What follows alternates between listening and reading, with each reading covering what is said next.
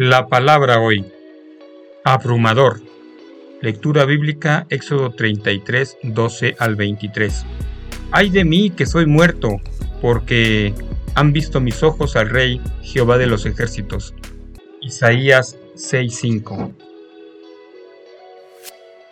Situada a unos 6 kilómetros al oeste de las cavernas Carlsbad de Nuevo México, se encuentra la caverna Lechuguilla, un tesoro nacional los exploradores que han descendido a sus profundidades reciben una tierra de maravillas cuya hermosura está más allá de lo que nunca han visto. El reportero de Detroit Free Press, Kelly Lewis, cita a un geólogo. Todo es extraño.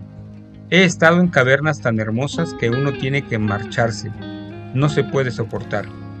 Evidentemente, esto es lo que sentían los exploradores de la caverna lechuguilla. La experiencia de ellos nos da una clave al problema que tenemos acerca de comprender a un Dios santo.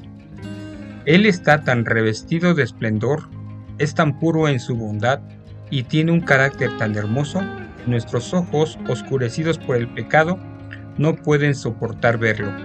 No podemos soportar su gloria.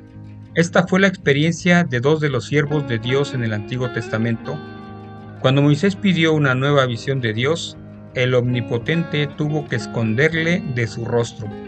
Éxodo 33, 22 y 23. Y cuando Isaías tuvo un atisbo de gloria de Dios, clamó, ay de mí que soy muerto. Isaías 6:5. Padre, tu abrumador esplendor, bondad y belleza nos revelan nuestro pecado. Gracias por ser tan amante y misericordioso y gracias por hacernos santos y aceptables a ti por medio de Cristo.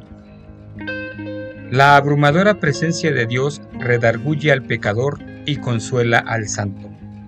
Que Dios esta noche te dé descanso, renueves tus fuerzas y si Él permite que el día de mañana nos escuchemos por aquí, alabaremos y glorifiquemos su nombre. Que Dios te bendiga.